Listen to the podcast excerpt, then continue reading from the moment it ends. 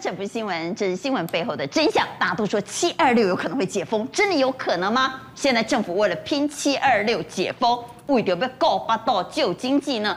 现在外传了，二十五趴的施打率是最重要的关键。那要拼到二十五趴施打率，难道改公式可以达到这个目标吗？恐怕不行了哈。所以到底怎么样拼呢？可比说要拼二十五趴混打式解方。混打真的是解方吗？还来告诉你，既然要拼解封，当然就是要救经济。现在开始有台南发难说救经济啊，那么来发消费券好了，发五千块消费券。观众朋友，你认同吗？发消费券真的能够救经济够巴到吗？赶快来介绍来节目现场的来宾，邀请到星光医院柳鹏师柳医师。哎，各位观众大家好。前雄山飞弹总工程师张成。大家好。邀请到防疫学会理事长王任贤，大家好；财经专家赖先生宪哥，啊，观众大家好；国民党文传会副主委黄子哲，主持人好，观众朋友大家好。好，赶快带您来关心七月六为什么要拼解封呢？当然是为了救经济了哈。救经济发消费券可行不可行呢？正月在今天打枪了，希望党团在立法院提案，哦，有哪爱甲行政院提案，未来每一个人发五千块。消费券，第一，救苦救急，过来就是振兴，振兴着咱基层的经济。所谓消费券也好，或者去年的三倍券也好，是要鼓励国人出外消费的。那我们现在是尽量能够控制疫情，避免群聚。这个阶段啊，或许还不是一个成熟的时机来讨论啊，如何的刺激呃经济啊，或者消费券发放，或者振兴三倍券发放的时间。发五千块消费券有效吗？应该是没有效，因为过去，啊，因为过去我们有两次失败的经验。两千零八年的金融海啸嘛，政府花了三千六百块，它的一个乘数效果，也就是对 GDP 的贡献只有零点二八到零点四三。去年我们为了救疫情，哎，又花了一个所谓三倍券，其实叫做两倍券，一千换两千，结果呢，它的贡献度连零点一都没有啊。因为即马大家吓到要死，已经喙焦。你想想讲，你在等，等后个月，等后个月袂等一下嘛，完全没有乘数效果，几乎百分之七十五到八十都是替代效应。所以老百姓讲。诶、欸，这是救命的钱呢，现金好啊，较好用。我可能要交税金，我可能呢，嗯、我要我要交电交水，但是迄消费券拢袂用钱啦。三倍券呢，水电不能缴，房租不能缴，又不能缴税。是啊，啊，所以讲对其实来讲上好用的，就是国币嘛，就是咱的法定国币上好用嘛，摕出去到处拢免都看真的啊假的嘛。结果啥那消费券，因爱发消费券，消费券一定有猫腻的啦。迄旧年敢若。印遐吼都加开九亿的现金，九亿毋是袂用钱的。但即摆问题，咱所有的台湾的普罗大众偌严重，你知道？有百分之六十五的人即摆咧烦恼讲，我的工课是要安怎？我的收入会减少啊未？头家会甲我会甲我剁啊未？有百分之七十六的人哦，本来要找头路，我无爱找啊，哪有可能找头路啦？因为台湾服务业有五十万的工作机会，这人即么都已经。已经多啲安尼扑咧扑咧啊！有当时啊，一个一礼拜做无三工，你是要找啥物头路？所以已经完全放弃啊！全世界有一个组织叫做无条件基本收入协会，叫做 UBI。伊讲上简单就是安怎呢？就是发现金啦。伊讲台湾伫这个三级警戒的时阵，那是一般的成年人一个月爱发一万五千块，啊那伊抚养的囡仔。啊，发五千块，安尼大法都救急啦。国民党嘛讲，啊，这个是普发一万块就好啊，简单。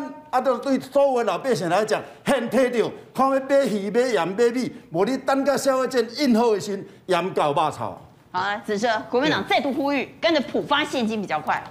当然啦，发现金最有感嘛，对不对？而且我要讲哦，如果之前我们都可以行政院这个转一个风向，可以普筛。大家还记得吧？撑了好久，终于普筛了。本来不肯筛啊。对，本来不肯筛，现在可以筛了。现在叫做精准筛检了哈。没错，就入境的嘛哈。那现在当然我们也希望哈，政院可以回头。为什么？采纳国民党的建议，普发现金。为什么？坦白讲，因为到现在为止，还是有很多的纾困孤儿，比如说自营工作者啦哈，比如说打工族啦哈，非典型就业的劳工。一起，你他没有办法申请纾困，所以这些都是纾困孤儿，他们嗷嗷待哺。所以我认为应该行政院跟普普发现金，然后全世界都是发现金啊。另外我就是要讲，国际上都有潜力嘛。譬如说 Vigo，Vigo 发多少？大概三万六到四万二台币。哦，日本两万人，韩国两万五，新加坡一万二，香港三万九千块。我的意我的意思是说，如果其他国家都可以发，凭什么台湾不能发？到底行政院在盯什么啦？况且现在大家知道，这一次的疫情是比之前更严重，那需要被纾困的人是更多，他们受到经济影响层面更大。那为什么不行？最后提一个数字哦，这一次我们这个纾困四点零呢，大概呢会有七百三十万人次，是人次哦，不是人哦。受到这个这个照顾到，可是这个涵盖率只有多少？只有百分之三十一点零六。换言之，它的它的这个涵盖率是远远不足的嘛。所以真的要赶快发，这些人真的是很辛苦，希望政府来帮忙。我们在之前谈过，我们的失业率四点一是失真的。台湾的经济哈，现在已经进入加护病房了，到底是要插管甲唔插管呢？但是咱公布的数据要算未歹。咱五月的失业率是四点一一，四点一一就是代表失业人口是四十九万。但是五月到四月比四月，每个月工时低于三十五小时的加六十万人。你要将这六十万人那个加落，差不多百一万了，百一万就已经超过八点五万。一百一十万人。对，安尼看偌严重就好了。另外。咱五月十九，咱开始进入所谓的三级警戒，所以你如果现在六月公布出来，七月公布出来，当然是更严重，连严重到不是中小企业，连大润发它的一个欧洲化国的大股东叫做欧尚，他说我我不会剩了，不玩了，他百分之六十的股权要三三亿到四亿美金要卖掉，听说现在可能全年有机会。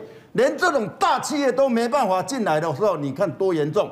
现在世界银行对针对全球的已开发国家，他说百分之九十未来在两年内，它的经济水平跟老百老百姓的收入可以恢复到疫情之前的水准。但是如果这些未开发国家来讲，可能要经过三年的时间，其中最快的是韩国跟美国十八个月，欧盟二十八个国家平均要三年呐。那最主要的跟什么有关系？跟疫苗的普及率、施打的普及率有关系。你疫苗施打普及率越高，你恢复越快。像台湾普及率这么低的话，如果欧盟要三年，那台湾搞不好还比三年还久哦。好，所以到底我们花多长的时间才能够恢复到疫情前的生活水平呢？我们来看，这是最新的报告哈。这是来自于 OECD 的经济展望报告，这是五月份的最新报告。OECD 就告诉我们，最快能够恢复到疫情前的生活水准的呢，是中国，它只要半年；土耳其是零点七五，美国也要一年半哦，南韩一年半，日本要一点七五年，德国、英国、法国因为疫情蛮严重的哈，所以大概平均要三年。那台湾呢？如果 OECD 是以疫苗施打率的速度来计算，你多久恢复过去的生活？那台湾惨了，台湾的疫苗施打率的速度实在太慢了。我们来看，在今天又有疫苗来台，一百八十八万剂。下午总共有三个班机会抵达台湾哈，那最早抵达的是啊从日本来的这啊一百啊九十七万剂的 A 粒那接续呢是从泰国啊我们自己采购。的 A 利的五十六万，那最后抵达台湾的是啊，一样是我们自己采购的三十五万剂的 Moderna 的疫苗。一轮大概会有一百一十万人，那是指说明天发送的讯息就是发给一百一十万人，确定一下是这样子吗？我们在做医院登记的时候，你会登记行政区，每个城城市就会有不同的人数的比例，因为你每个城市呢也有它的最大量。当然是也会有一个全国的总量，但是每个县市会有不同的这个比例去做处理。来问理事长，现在最重要的关键是拼施打率，因为施打率到二十五趴，我们就解封有望。所以呢，现在民进党政府拼命在希望拉高施打率，所以昨天有那个公式也被美化账面了哈，叫做剂次人口比哈，听说全世界都没有用这样的公式。所以我相信这绝对不是好的方法了，也不是正道。真正要拼施打率的对症下药的解方是什么？你看我们那个施打率，我们看这两个图哈，你看前面那个图就是我们所谓这个这个各个亚洲各个国家的施打率，你看看台湾呐，现在已经不算是太后段班了，已经中段班了哈。台湾在在中间那个地方。哦，在这里我看到了，台湾在这里。它已经算是中段班了哈。台湾已经拉上来了。不过这对亚洲而言呐，是这个阶段。那我们知道为什么这个施打率能够高起来？很简单，几个原因。第一个就是说我们的施打点有大量扩增。第二个就是我们的已经把这个施打点从一般的医学中心扩展到基层医疗、基层医疗去了，医疗去。而且他现在通知人来接种的时候，他们也用简讯通知，这个不是让你来自由登记哦，他的简讯通知，所以这个变成一个主动通知的。这几个策略就是造成他这个施打率高起来。现在每天的施打率，现在每天的施打人数大概超过二十万，超过二十万，二十万的话等于多少呢？百分之一的人口，百分之一我们两千三百万嘛，对不对？百分之一。所以每天照这个速度下去的话，现在大概是现在大概是已经接种到百分之十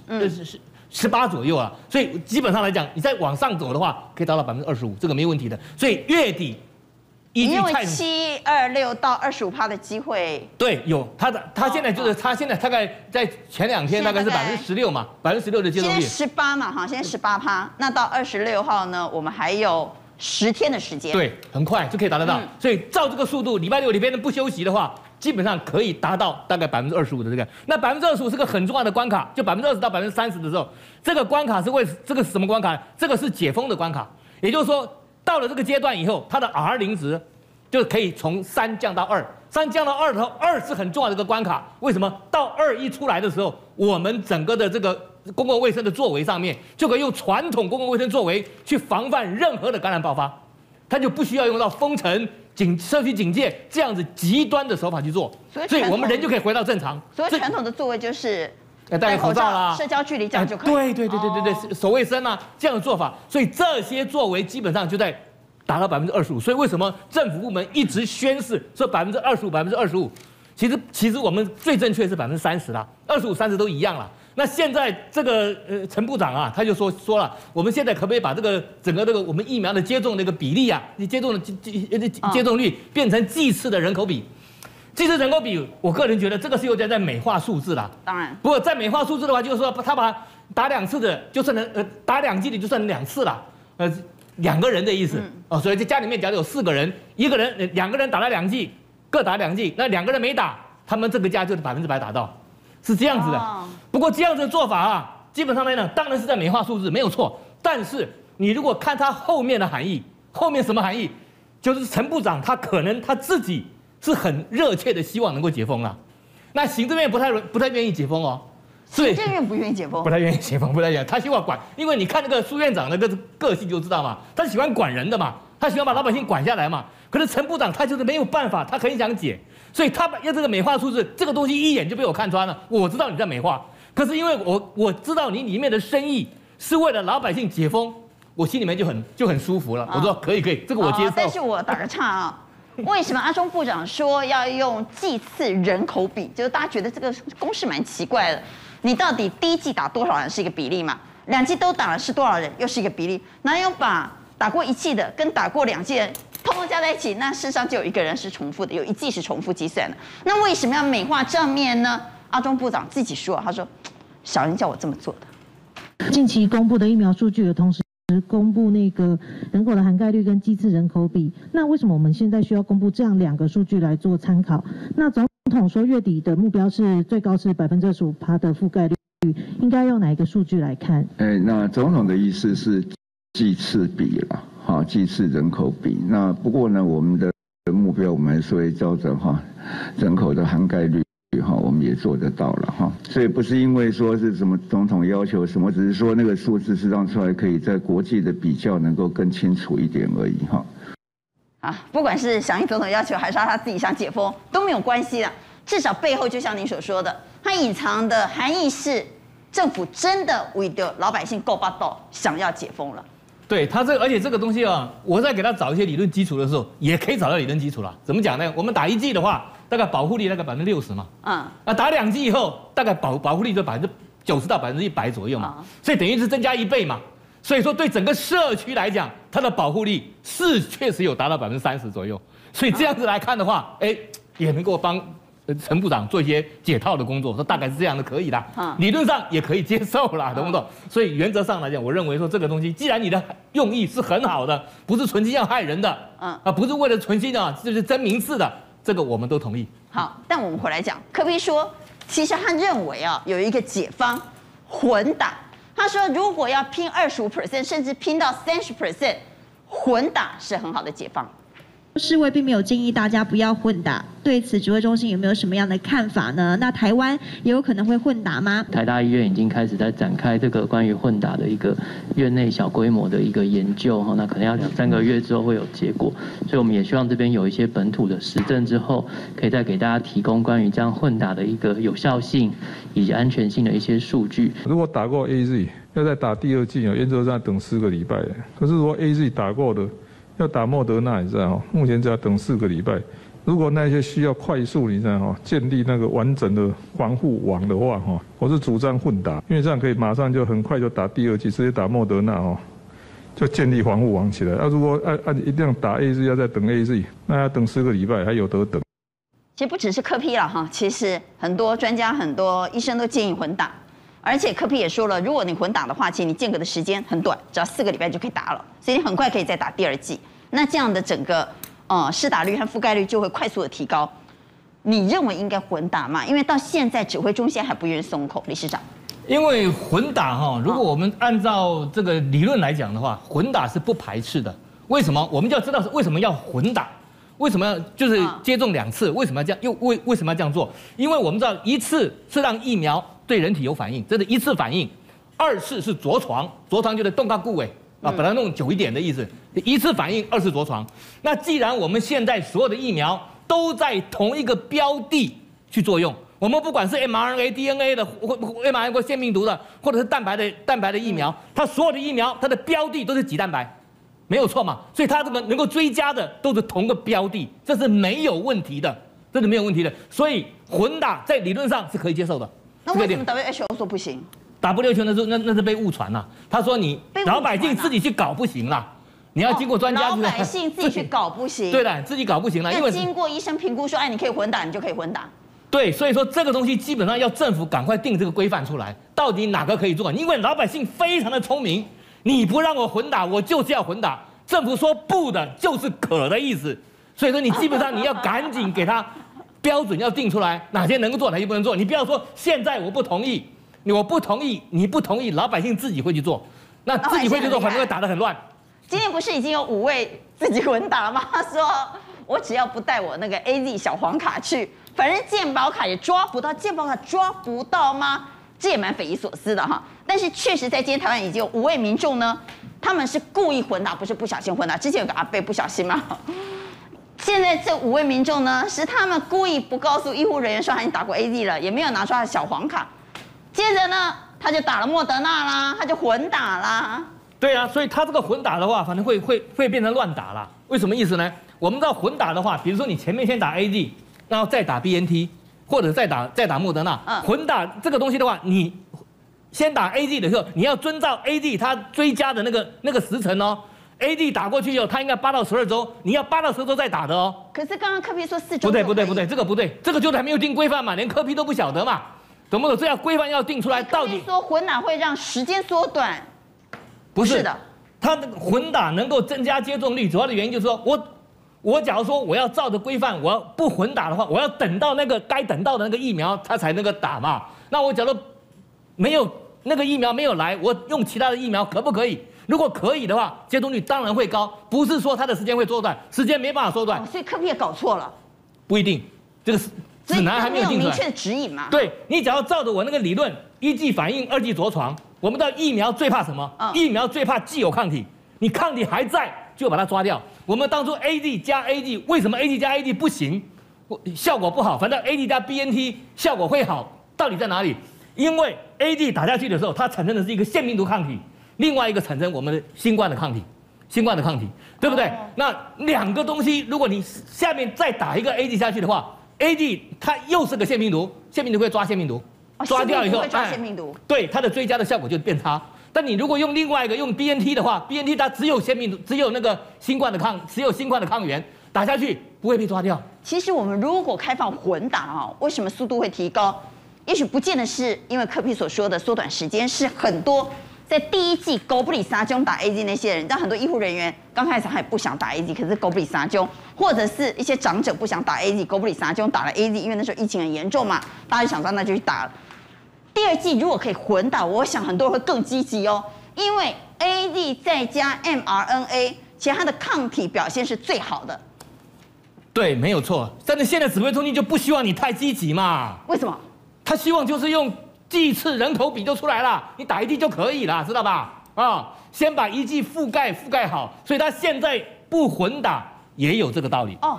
所以他要拼第一剂，对，他先不想第二剂的人太多。对，那刚刚既然谈到了施打顺序哈，我们来看一下这个施打顺序，有很多医生抱怨说会打得慢。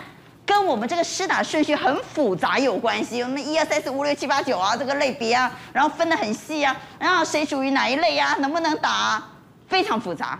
对，这个是我们的接种的顺序哦，一二三四五六七八九十哈。嗯。其中我们可以看到最需要打的就是一六八九，一六八九，一六八九这这这三这四个族群，嗯、那这中间夹那个什么，我叫它夹心饼干呐。哦。夹心饼干呢是双层汉堡的意思啦哈，它、嗯、夹了两两层，这些东西夹什么东西？夹特权。对不对？这个真正该打的最好的一个分那个那个接打接种顺序是一六八九放在第一类，都放在第一类，其他全部按人口分下来。哦哦，这样就好了。那我们知道人口的意思是也不要分年龄喽，也不要分年龄。因为想法是啊，因为这些人是最高风险，不是感染风险就是死亡风险。除了这些，大家的风险都是一样，没有人有高风险，因为你只要在社区活动。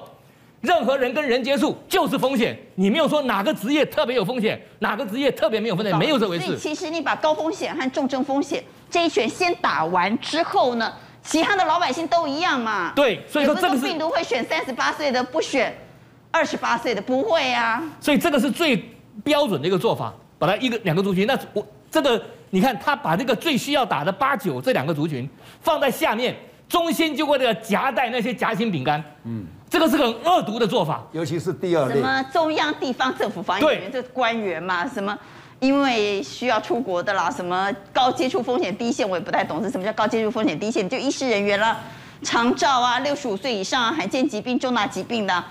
哎，重大疾病听说其实有很多人抱怨说，我有重大疾病，我还是打不到啊。对，我跟你讲哈，这个这个其实哈，我们那个族这个族这个分布的族群啊，会。延宕我们整个的那个什么接打的那个接种接种的接种的数，分得太细是一个。第二个就是说，有些族群啊，这不好找人，也不好打。比如说医师人员，医师人员光光医师人员开打到打完大概一个月左右，你说这个恶不恶心啊？怎么变成这个样子呢？为什么呢？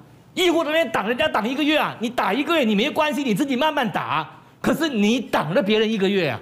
如果有疫苗的话，下面不就是接上来了吗？对，那医护人员那时候为什么打那么慢？因为不想打 A Z。因为当时是 A Z 嘛，当时是 A Z 嘛。可是 A Z 的话，医务人员是了解嘛。那了解的话，你就不能像老百姓一样有这样子的排斥。政政府给你打，不是政府不是说给你什么你就打什么吗？你这为什么不打呢？对不对？嗯。所以这个很重要。那下面又一个麻烦了，第九类。啊，第九类。第九类罕见罕见疾病和重大伤病。这个问题啊，我在二零零年就碰到了。二零零年有个病叫做新型流感。听流感的时候，那个时候也是个世纪大病，那个时候是需要疫苗的，没有错。那当时的时候，世界卫生组织就给各国下了一个命令，什么东西呢？他就告诉你，你们各国前一百个病例，你给我好好的做个做个调研，研究什么东西？研究说这个这个这些病里面到底哪些是高感染风险，哪些是高死亡风险？结果当时各个国就开始做研究了，台湾也做了，做了研究后发觉，哦，我们最高的死亡风险有三个族群，第一个是重大伤病卡，有重大伤病的人。第二个胖子，第三个孕妇，第三个第三个孕妇，这些人必须要打疫苗。结果呢，我们提到全国的防疫会议里面去，这三个人要打。那当时的行政院长是吴敦义，吴敦义说：“啊，赶快把这些人找出来啊！”光这句话下去就找不出来。胖子怎么找啊？你要接上去，胖子出来打疫苗，全部人都跑光了。我告诉你，他有没有在健保卡里面？健保卡也没写说谁是胖子啊。对，所以我们我完全依靠的是靠健保卡。嗯，健保卡。你如果碰到一个没有健保的人，没就是没有进健保卡的病，胖子怎么是病？胖子不是病啊，那你怎么去把这些人找出来？所以关键在于把人找出来，疫苗要打到人身上才算数，讲讲不算数。我们是公共的这个卫星拜托给哎，主流可叫卫星啦。好，我们谈到解封，谈到疫苗施打率，谈到速度，当然这跟死亡率息息相关。打了疫苗当然会降低死亡率，问题是怪的是我们的确诊数很明显的大幅度降低，但我们死亡率仍然这么高，到底为什么？刚开始呢，指挥中心说啊，因为哈，我们台湾很多人，特别是老人家家属呢，选择不帮他们插管，哎呀，被骂翻了，对不对？接着呢，又说，哎呀，因为我们老人多，我们是老年社会，也被骂翻了啊，因为日本是老年社会，人也没那么高。到底什么原因造成我们的死亡率高达五点二 percent 呢？在今天有最新的说法，哈，说死了七百多个呢，其实是因为健保是关键。那我就想不通了，台湾健保是让我们很骄傲的，怎么会因为健保而造成高死亡率呢？刘医师，我们可以看得到哈，我们在面对重大疾病的时候，我们需要的就像面对一场战争一样，我们要人。对不对？要人要钱要。重症医师嘛。对，那人就是我们的重症医师，对不对？嗯、那我们的钱就是我们靠健保给付，或者是病人自费。那你可以看得到，我们欧美如果他没有健保的话，每一个病人重症完结束，收到一笔费用都是几百万、几千万的一个天价数目。嗯。那我们台湾算是幸运的，所以我们有一个健保在负担这件事情。可是最容易被牺牲，对，可是被牺牲的是谁？就是站在前线的急重症的医师。我们看得到这个人数哈，从这两三年，从二零一五年开始，你又看得到他们重症的人数基本上是雪崩式的滑落，意思就是说没有人想走这一科了，是吧？二二零一五、二零一六、二零一七，基本上是雪崩式的掉落，雪崩式的掉落。对对对，这是及格率。咖啡色的这个柱状图就是那一年。的重症医师的人数，对，从本来每一年有将近七十到八十人的人数，掉到只剩下二零一七年只剩下十九位人。所以胸腔暨重症专科医师大幅锐减。对，而且这些考上考上之后，你不要想说他就真的一辈子就真的做重症医师哦，有可能他做了两三年，他心灰意冷，做医美了，他干脆就去做医美了，或者他就转 转行了。对，一个一个照啊，一德波形，没给我赶紧抖啊，所以。你这些本来已经考的人数都已经非常的少了，你现在又看到考取的人数越越低，代表你当你面临这种重大疾病的时候，他的人一定是不足的。啊，所以人不足的时候，这时候我们就要看那到底是出了什么问题。你就像之前马云说的嘛，人会离开总是你要就是钱一定给的不够多嘛。嗯，那所以我们就来看健保就是在支撑这些重症医师的一个最重要的来源之一。可是为什么他不给付？我们就来看一下。健保到底在给付什么东西？哈，嗯，你看我们面临这个重症的时候，我们会希望病人要做第一个，诶，可能会需要呼吸器；第二件事情会需要姿势的改变，哦，就是说所谓这个所谓这个趴卧的这个情况，就俯卧的这个姿势，就是超人飞翔姿势嘛。对对，那这个超人飞翔对，超人飞翔姿势，你会看到他手臂基本上是要弯在这边哈，那另外一个手臂要。反折哈，那甚至对对对，那甚至有时候姿势是屁股翘高，双手是头要呃靠在你的双手之上，就是要这样子，对不对？对，超人飞翔。对，可是这个超人飞翔姿势还是要转换哦，就是说你不能一直让他这样的姿势，不然到时候这边的循环会出问题。哦，那我们看前前一张的这个照片，他为了所谓的俯卧通气治疗，对，当他要做这样俯卧通气治疗，主要就是让我们的心脏能够。能够不要压迫到我们的肺脏的过程，对，然后让我们的这个肺部能够有比较好的通气跟血流，哦，所以我们的肺部在进有一些呃发炎的话，有一些痰，它能够尽快的不会压迫我们的肺脏。好，可是呢，你看刚刚我们那个照那个影片里面，我们再回来影片啊，对，那个影片里面，当我们要把一个病人从本来的正躺，我们要变成是一个俯卧姿势的时候，这么多人啊，至少三到四位的的医护人员啊，为什么？因为你看这些病人基本上他都有管路啊。有管线啊，嗯，再来这些人，刚刚我们理事长提到，这些都是什么人？都是慢性病的人、老人跟肥胖嘛。那这些肥胖，你不可能叫一个人说，我直接就把他翻过来啊，他不是小 baby 啊，所以他基本上一个人要顾这边，一个人顾这边，另外一个人要顾管线，另外一个人要看着这些上面的这些的仪器，看他们仪器有没有出现什么样的问题，不然翻过来？到最后说管那个氧气的管子折到，结果连血氧都掉下来。有人要顾管子，有人要帮忙翻身，有人看仪器，对，对，没错，所以。结果你知道那这样子一个动作哦，我们鉴宝局一开始是完全一毛钱都没给付，一毛钱都完全不付钱，那完全不付钱，结果所有的人去抗议说，那我我做这件事情需要这么多人力哎，那这么多人力不是像你现在影片上看到大家穿这种衣服而已，我们还要穿兔宝包装去做这件事情防护衣。好，那这些难道都不用钱吗？要钱。那结果他一开始的给付是一百四十块给你，一百四十块这么多分啊？而且还限定你一天只能申请两次，只能帮人家翻两次。对，你只能翻两次，对，翻两次，就是这个人你只能翻两次，申报两次。是这个人只能翻两次，还是一天只能翻两个人？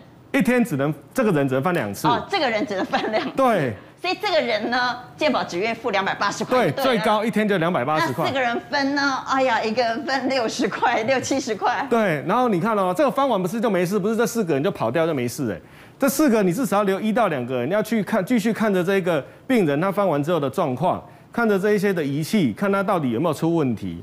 可是这些事情健保局都不知道，因为他们就觉得一百四十块够了，因为你只是把人翻过去而已。哦，对，结果一直抗议抗议到现在，他才告诉你说好，那就我们就没上限了，就是代表说，当这个病人如果需要翻，那你就翻吧，你就翻几次，你就写在记录上，我就给你给付。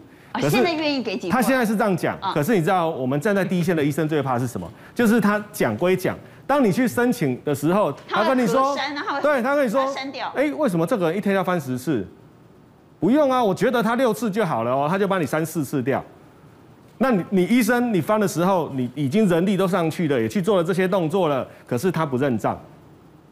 这就是对，这个就是我们讲到，就是我们已经做了，也不一定领到钱。没有错，这个就关关系到我们要讲第三件事情。第三件事情就是我们刚刚讲的，我们要要人、要钱、要武器，对不对？对。好，武器的部分包括刚刚我们这一些所谓，不管是插管，不管是所谓的俯卧的姿势的改变，再来就包括这些新药。啊。我们在治疗重症的病人啊，最重要的就是抗病毒药、抗发炎药，再来就是所谓的抗血栓的药，这三大类的药。嗯。好，那抗病毒药跟抗发炎药里面呢，除了一些简单本来我们就有的抗发炎。药像类固醇这些算是简单的钱，比较贵的，包括一些像呃什么介白素六的这一种所谓的拮抗剂哦，或者是比较介白素六拮抗剂，对，我们叫 interleukin six 这个介白素六，算是一个发炎物质的一个拮抗剂哦。那再来呢，就是有一些抗病毒的药物哦，那些抗病毒药物基本上都很贵，所以呢，他现在健保局哦，就是指挥中心就说。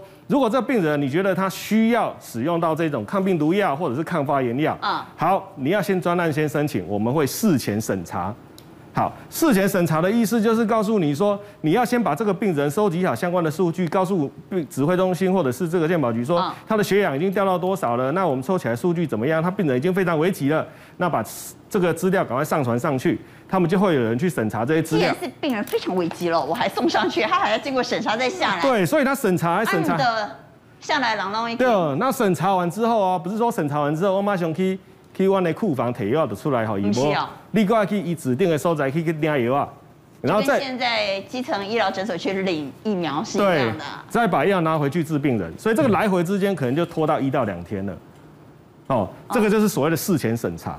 那当然有一些医生说啊，其实你就开放啊，你就开放让我们能够正正常使用啊，你就用所谓的事后疼啊，我难道会拿来当糖果吃吗？对，所以他就他一开始等于是就担心你滥用嘛，哈，所以你就看到现在有一个新药哦，这个新药基本上就是我们刚刚我们这边稍微介绍一下，就是说刚刚特别提到的介白素六的这个新药，其实这个新药基本上目前现在这个就是介白素六，对对对对，就是呃蓝线的这个就是我们对，就是那个罗氏药厂它的新药了哈，那。这个药其实很好像，它在去年的时候一开始出来的时候，它在做临床试验，在意大利做试验是失败收场的。嗯。哦，失败的原因是说，哎，你只能让病人提早八天左右出出院，可是其他的好处并没有看到。好，那药厂就不甘心了，他就继续做大型的大规模试验。那这个药基本上，它以前一开始就是放在所谓的这种呃自体免疫，像那种类风湿性关节炎啊这一些的治疗的患者上。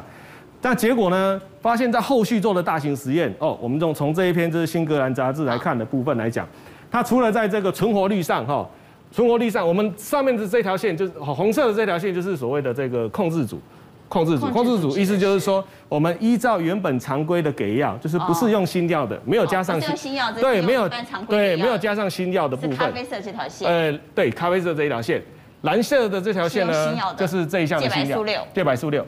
这个药基本上也是个抗抗发炎的药，也算是一个介白素六的药物。哦，灰色和蓝色都是新药。对对对，那所以它看起来呢，在存活率上都很明显优于下面这个，提高了，提高了这条红线，提高了。甚至不管在出 ICU 的时间上，也比在跟我们的控制组看起来当然也提高了，对，也更快的能够出院出 ICU。那在出院的时间也提升了。所以意思就是说，有效啊，对，有效，甚至提早了快十天左右就能够出院啊，提早十天，对，然后甚至需要脱离这个呼吸器啊，或者是一些器官维持器的时间也都能够提早，而且甚至比例上也大幅的增加。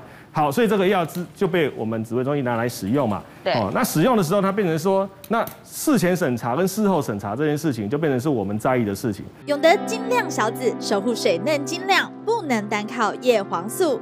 五大成分，帮您不再雾茫茫。赶紧搜寻永德精酿小紫。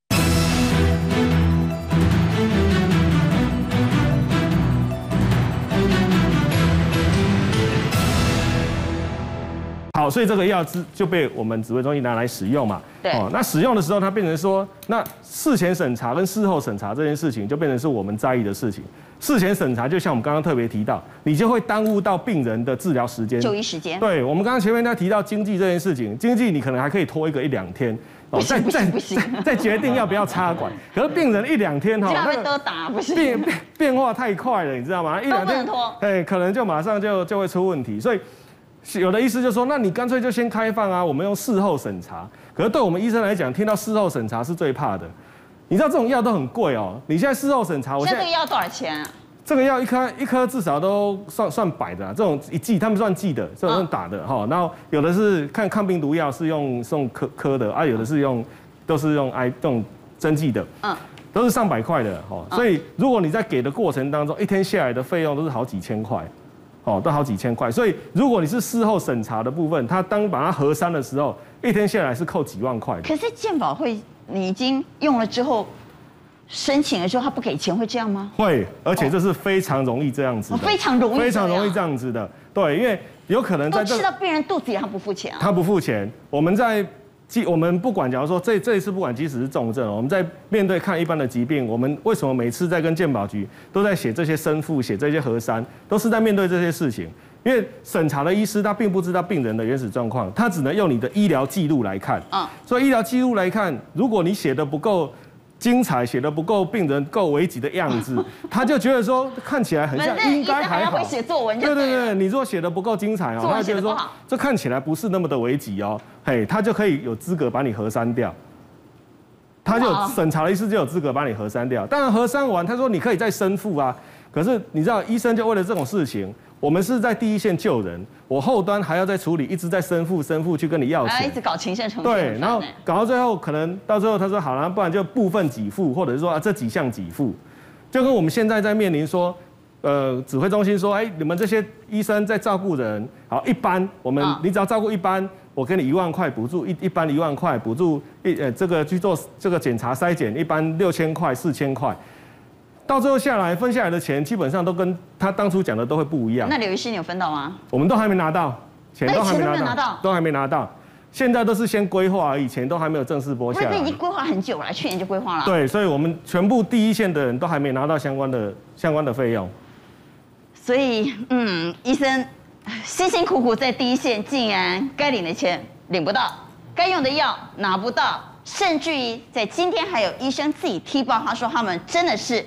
血汗防疫，连在户外看诊的资源都没有，还要自己去募哦。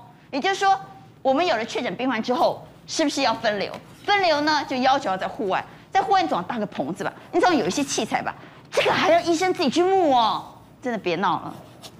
我们减薪了，也减了一个一年减了快六十万了。但是其他科的医生，包括院方对急诊的看法和急诊的 support，让他们觉得他们觉得很心寒，也觉得这样做很不值得。希望我们的医生们能够共理时间，减个十五趴的薪水。呃，大哲第一说，反正你们就算减了十五趴，你们还有所谓的防疫奖金可以领，那加总加总的总薪水不会相差太多。晚上是小小哥没有小哥，就是我们记得要看，然后六日本来要帮我们看，可是我们真的是受不了。被踢爆的还是卫福部的部立医院呢？部立医院呢？是卫福部基隆医院，那也就是部基医院。嗯，那。踢爆的就是他们的急诊科医生，他们急诊科有七个医生。第一个，他踢爆什么？就是在去年四月的时候，我们卫护部对第一线的一个医护人员，他有一个所谓的防疫奖金，就是刚刚刘医师说的防疫奖金。对，防疫津贴，那很久没有没有领到嘛，对，防疫津贴。然后呢，那医生那可能就会领了嘛。结果经过一两个月以后，他们的副院长啊，叫做罗景全啊，就请他们七个医生大家来聚餐，给大家鼓舞鼓舞。想不到那个聚餐竟然是鸿门宴，因为在聚餐过程里面，竟然柔性劝导。南京嘛医院哈财务有缺口，那你们现在有那个防疫基金对不对？是防疫的奖金津贴嘛，那你的本薪哦能不能打个折？啊，自愿降薪啊，要求人家自愿降薪。对对对，那吃饭的过程里面，后来院长又来，我们看这个照片哈。嗯。那当然，坦白讲，人家都已经跟你讲这样了，你怎么敢不要呢？结果后来他们就达成一个共识，就减十五趴，哦，减十五趴哦。结果呢，就减减减减到今年还在减。你知道，从去年到现在，七个医生已经帮医院节省了七百五十万哦。结果还在减，这第一个。第二个最可恶的，就是刚阿关你讲的，今年五月不是疫情又起来了吗？那希望分流外面设外面一个那个检查站嘛，对不对？结果医院说不急了，你们自己负责，你们去募款。结果他们也真的募了哦，募了一个什么？募了一个货柜屋。结果要进来了，不行不行，你那个货柜屋一进来以后哦，我今年底的折旧会增加。要哇，阿内亚比赛，阿内亚比赛。另外最可恶、最可恶的，你们想都想不到，包括基隆的所有的听众朋友，竟然部机里面没有小儿科医生呢？那没有小儿科医生，小孩子来看病怎么样？拜托。跨科来看，他说我们真的心里面毛毛的，因为术业有专攻嘛。我们这虽然是大家都医生，对不对？你没有看小儿科多久了？你怎么知道？结果他说我们在看的过程里面很担心那个家长会骂我们呢，因为我们乱看也不行呢。这个除了这个以外，科看诊啊。对，这个以外还有一个很严重的，他们的晚上的门诊没有精神科医生。那有时候一一九打来啊，有人那个。忧郁啦，遭遇的发生问题，啊、对不对？命令你，你一定要谎称有哦，你不能说我们没有哦。结果就送来以后，可是没医生啊。哦，我不是那个精神科医生啊，那怎么办？先绑起来再讲啊，绑起来被家长骂，对不对？家长一定骂你啊，你跟他要那欧北来，哎，这是关关关什么人呢？你怎么可以这样对待？他们心里面最不服气、最不服气的、最可恶的就是院长。院长本身他就专攻急诊医学的，竟然是来修理这些急诊科的医师。好，当然这是医生踢爆，那到底真相如何？我们希望医院以及院长能够给个说法。好，谈完了防疫之后，紧接着你来关心的是，今天早上呢，突然之间美国军机来了，这架美国军机叫做 C 一四六 A 猎狼犬。最有趣的是，他来到台湾松山机场降落的时间呢是早上的九点半，离开的时间是早上的十点零七分。换句话，他只待了短短的三十七分钟就闪离台湾。那到底来干嘛呢？为什么？啊，据说是这样的。我们先，他今天这次来哈，我们我们不是有一个新的那个在台协会的。代表叫做那个孙小孙小雅嘛，孙小雅，对对对，他他来旅行来履职，他已经到台湾了嘛。那据说呢，在专就是说这个班机来呢，这个专机来呢，是带着他的随身所需要的一些文件跟资料，就他的特别帮他送文件。对对对对对。哦。啊，然后不过这个飞机哈，我我跟大家聊一下哈，大家有注意到这飞机它的很特殊的，要翅膀特别高。一般我们坐客机常常在在位置上可以看到翅膀，对不对？对。它的翅膀在上面，双引擎。这种这种飞机，这种这种结构的飞机，升力特别强。它虽然是螺旋桨螺旋桨飞机啊，但它的某种程度可以短场起降，因为它升力特别强。是。那这个是属于美国美国特特特特种作战指挥部所使用的行政专机。好，我特如果跟跟我们上次西腰西幺拐的台湾不一样，那西幺西幺拐有有有有有那个军事不不那个迷彩在上面嘛哈，它完全没有，它是行政专机，所以我们大家看在看它在在在设计上面呢，跟很特殊的就很很正常，就它是客用两用机，它大概可以在二十六二十七个人之外呢，它可以带货，大概六百磅的货，那这个东西这个这个专机呢，在在美国在运用上大部分都是。紧急的时候送物资跟人员到某些地方用，但它属于行政专机。孙小雅送个包裹啊？哎，对，是 送送包裹。对对对，好，那那其实这也不是第一次，其实在在二零一一年的时候，那个其实为了是 A I T 啊，有有个有个有个有个家一个一个 A I T 的人员呐，那个家里人有人生病，其实美国也派过那个 C 幺三五来来接人走过，行政也是也在用行政专机的方式。那其实今天除了这件事情呢，有一件比较有趣好玩的事，今天早上发生的，嗯，是在我们那个蓝屿东南方啊。啊，那个有一个中共的那个电侦船出现，这个电侦船呢，在在型号上叫做八一五哈。那我们可以看到画面上就是它有三个很大的洞，三颗球，很大很大的球哈。为为什么要特别讲这？一般来讲，我们来想想看啊，雷达是用微波在接收跟发射的，它如果把它罩起来，是会不会让雷达的效率变差？一定变差。所以一般来讲，军用雷达很少把它造。大家看一般的军舰上雷达会这样造起来的吗？不多。好，那这里面摆什么呢？摆电电子微波的接收器，好，接着那为什么要把它特别造起来，让人家看不到你是什么样接收器？因为以我们这种素养的人看，哦哦，这是插变的，这是是 S 变的，我我就看出来了。哦，好，我们来看就知道，它把它造起来的目的是让你看不到在收什么。好，它为什么到到这个地方来做这个侦测？我他他吨位很大，它六千吨哦，我把这个六千吨的吨位做个说明，大家就有点感觉。我们现在台湾的成功级。呃，巡洋舰啊，巡我们啊，巡洋舰啊，是大概三千四百吨左右，三千五百吨还不到四千哦，它是六千吨，表达很大，很大哎，很大。哦，我差不多比我们的基德级，我们我们台湾的驱逐舰大一点点，很大，非常的大。嗯，好，这么大的舰到我们台湾的东岸来，是征收一些什么东西？我它大概有两个目的啊。第一个目的，我们台湾的东岸啊，它基本上对解放军来讲是一个比较模糊的地方。我所以模糊是这样的，我们有个中央山脉哈，虽然现在有空照卫星，可是电子作战有一件很重要的事情呢，是背景资讯。也就是说，我譬如我今天我跟阿关讲话，好，我很熟悉阿关讲话的频率，嗯，虽然旁边很吵，你一叫我，哦，阿关叫我。啊，这这叫这叫背景资讯。我那我如果很很很很熟悉的背景资讯，我只要听到阿关这个频率的时候，我就知道你在叫我。是。那电子作战里面很有一件很重要的事情，就是我必须把这个这个环境的电子背景资讯先收集清楚。所以，它电侦船到我们东岸的目的呢，是要把我们背景资讯收集清楚。为什么要特别收集我们的呢？因为叫有两一个原因哈。现在中美某种传统程程度上对峙。对。那我们台湾用的美军装备多不多？还蛮多的嘞。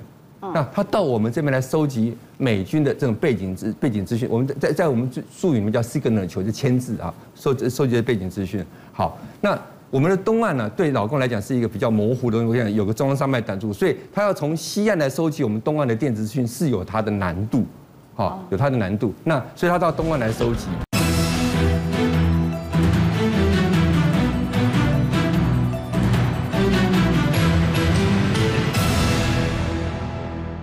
事实上，我们在东岸这个部分呢、那个对我们来讲，其实看这张图哈，这这这两张照片啊，两张一个是美方的，一个是一个退役中将所透露的，都是中共如果攻打台湾的可能的路径。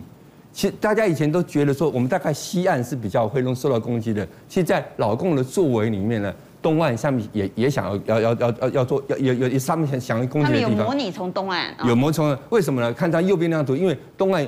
意思是我们战力保存区，不管是海军或者空军战力保存。以空军为例，什么志航空军基地？对，制航空军还有花莲空军基地，这都在东岸。对，就尤其花莲空军基地旁边就是嘉山空军基地。嘉山就是所谓的我们通常所有飞机可以进到山里面的神秘的机库。对对，还有呃，我们其实我们最大的军港是在苏澳的那个海海军军港啊，都在我们东岸。对，除此之外，一个很重要的原因啊，他们画了一些潜水艇在那个地方哈。潜水艇啊，这个。这个我们台湾东岸东岸呢，是太太平洋海沟非常深，在一千公尺深。